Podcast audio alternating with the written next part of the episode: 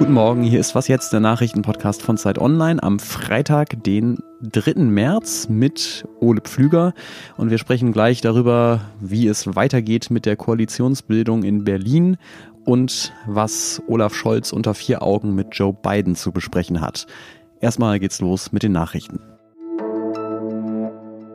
In mehreren Bundesländern tun sich heute Gewerkschaften und die Klimabewegung zusammen. Im Tarifkampf im öffentlichen Dienst will Verdi heute den öffentlichen Nahverkehr in Baden-Württemberg, Hessen, Niedersachsen, Nordrhein-Westfalen, Rheinland-Pfalz und Sachsen sowie in mehreren großen Städten bestreiken. Und zugleich findet der globale Klimastreik von Fridays for Futures statt.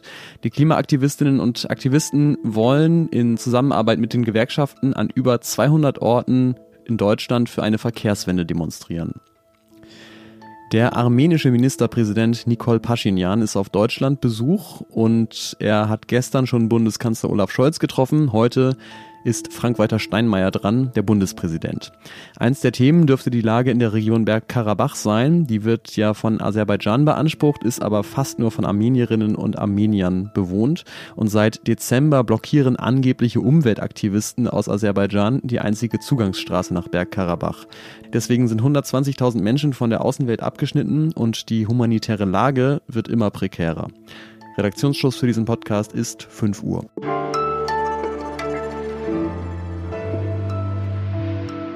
Bundeskanzler Olaf Scholz trifft sich heute mit Joe Biden, dem Präsidenten der USA in Washington. Das ist Scholz zweiter persönlicher Besuch dort.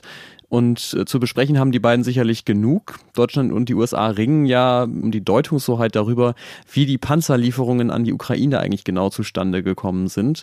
Unter anderem hat Bidens nationaler Sicherheitsberater Jake Sullivan diese Woche ungewöhnlich deutlich gesagt, wir haben unsere Abrams-Panzer nur zugesagt, damit Deutschland endlich die Leopard-Panzer liefert. Das hat natürlich die deutsche Seite dann doch ein bisschen irritiert. Und wie jetzt die Voraussetzungen bei Scholz Besuch in den USA sind, dazu bin ich jetzt mit unserer USA-Korrespondentin Johanna Roth verbunden. Hallo. Hallo Ole. Ein bisschen wundert mich diese Debatte um die Panzer ja schon, weil man könnte ja einfach fünf gerade sein lassen und sagen, Deutschland liefert jetzt den Leopard, die USA die Abrams-Panzer, die Ukraine bekommt die Panzer. Das Thema ist doch geklärt. Kannst du dir erklären, warum da beide Seiten jetzt nochmal so nachhaken? Ich glaube, in dem Sullivan-Interview ist der Kontext wichtig. Es ging ja um die Frage, also er antwortete auf die Frage, warum die Lieferung der Abrams-Panzer so lange dauert.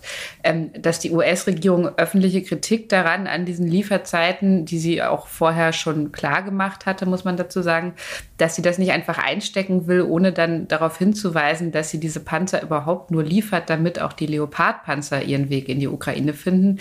Ähm, das ist ja irgendwie nachvollziehbar. Ich glaube aber auch, das ist schon ein bisschen ein Signal in Richtung Berlin. Wir haben euch einen Gefallen getan. Vergesst das nicht. Ob das nun auch Bidens persönliche Botschaft an Scholz sein wird, das ist eine andere Frage.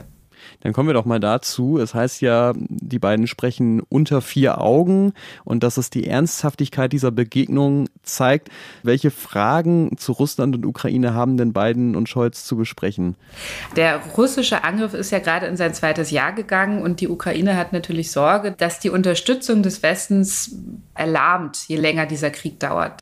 Ähm, dem gilt es vorzubeugen. Das ist gerade im beginnenden US-Wahlkampf ein, ein Problem, weil die Republikaner damit Stimmung machen. Ich glaube, für Biden ist es da vor diesem Hintergrund jetzt besonders wichtig zu wissen, ob er sich auf Scholz verlassen kann, zumal es natürlich auch das Szenario gibt. Er ist zwar noch nicht, ähm, hat seine Kandidatur noch nicht öffentlich verkündet, noch nicht offiziell. Es wird aber damit gerechnet, dass er wieder antritt. Und natürlich gibt es auch die Möglichkeit, dass er diese Wahl verliert, dass ein Republikaner die Wahl gewinnt.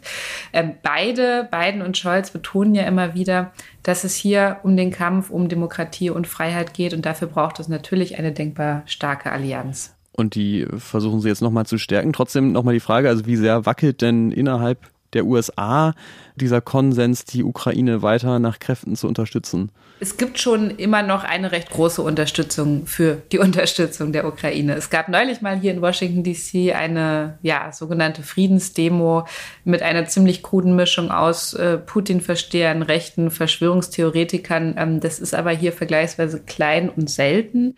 Größer ist die Gefahr, und das konnte man auch so ein bisschen an den Umfragen der vergangenen Monate ablesen, dass man zum einen mit Außenpolitik, wie es immer so schön heißt, keine Wahlen gewinnt Und zweitens, dass diese Erzählung von rechts, die Ukraine bekomme Geld, das die Menschen in den USA doch viel dringender bräuchten, natürlich sehr mächtig werden kann und im Zweifelsfall bei den WählerInnen, vor allem der Republikaner, verfängt.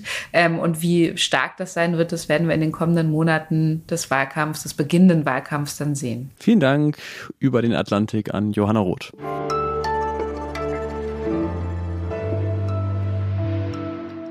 Und sonst so?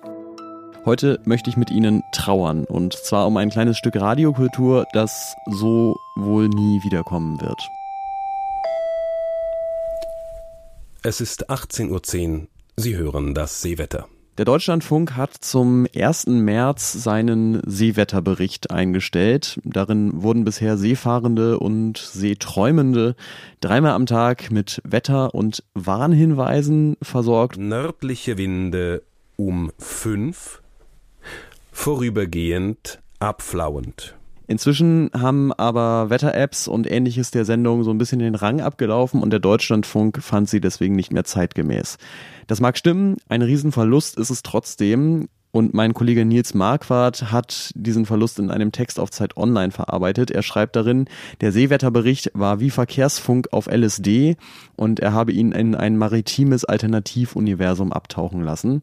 Und ich finde, er hat recht, denn anders als beim schnöden Stau auf der A2 im richtigen Verkehrsfunk wüsste man bei Meldungen wie dieser doch eigentlich sehr gerne die ganze Hintergrundgeschichte. Anker mit neun Kettenlängen verloren gegangen auf 53 Grad 54,8 Nord, 7 Grad 53,2 Ost. Also wie kam es dazu? Wie gefährlich ist das? Wird der Anker irgendwann wiedergefunden oder verschwindet er wie die Sendung in den Tiefen?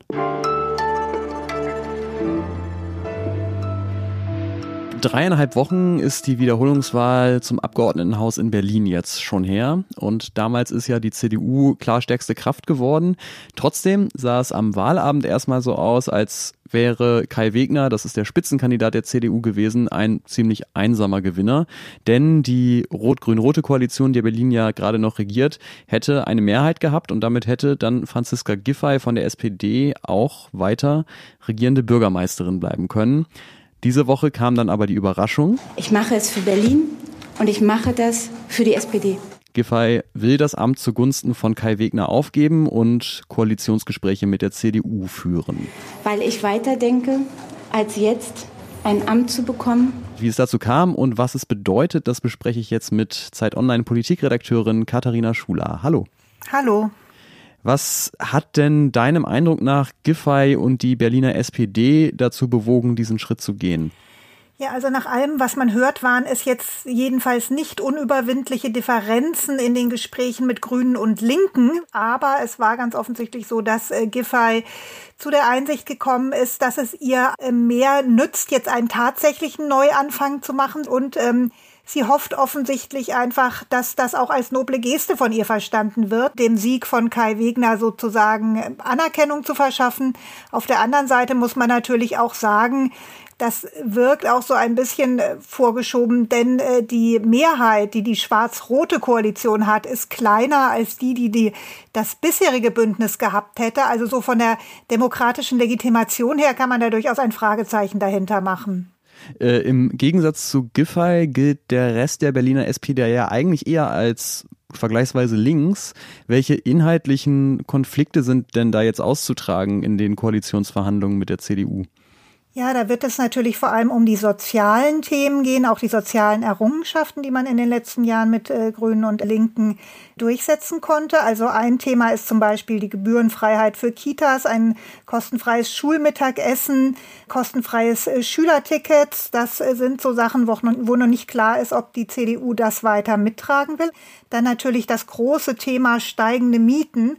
Da haben CDU und SPD auch ganz unterschiedliche Vorstellungen davon, wie hart Mittel zur Senkung der Mieten sein dürfen.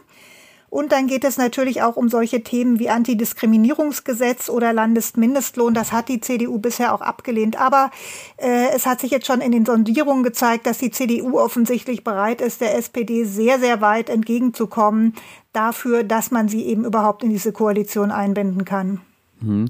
Äh, trotzdem die Frage, also die Berliner CDU könnte jetzt zum ersten Mal seit 22 Jahren wieder den regierenden Bürgermeister stellen. Was würde die Hauptstadt denn für eine CDU-Politik erwarten unter einem Bürgermeister Wegner?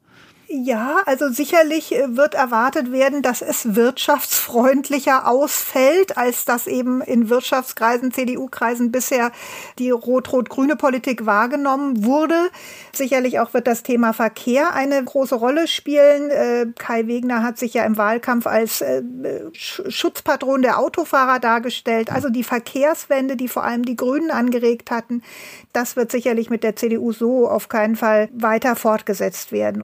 Ein großer Schwerpunkt natürlich ist das Thema Verwaltungsreform. Also daran wird sich die CDU sicherlich messen lassen wollen dass die Stadt einfach funktionaler wird. Und dazu sagen muss man vielleicht auch noch, die Bulette ist noch lange nicht gebraten. Die Berliner Jusos zum Beispiel haben angekündigt, eine Koalition mit der CDU nicht gut zu finden und auch die SPD-Mitglieder in Berlin sollen zum Ergebnis der Verhandlungen dann noch befragt werden. Danke dir, Katharina. Ja, gerne. An unserer kleinen Dauerbefragung können Sie natürlich jederzeit per Mail an wasjetzt.zeit.de teilnehmen. Ich bin Ulle Pflüger und freue mich, wenn Sie auch nachher beim Update wieder dabei sind. Bis dahin erstmal. Tschüss.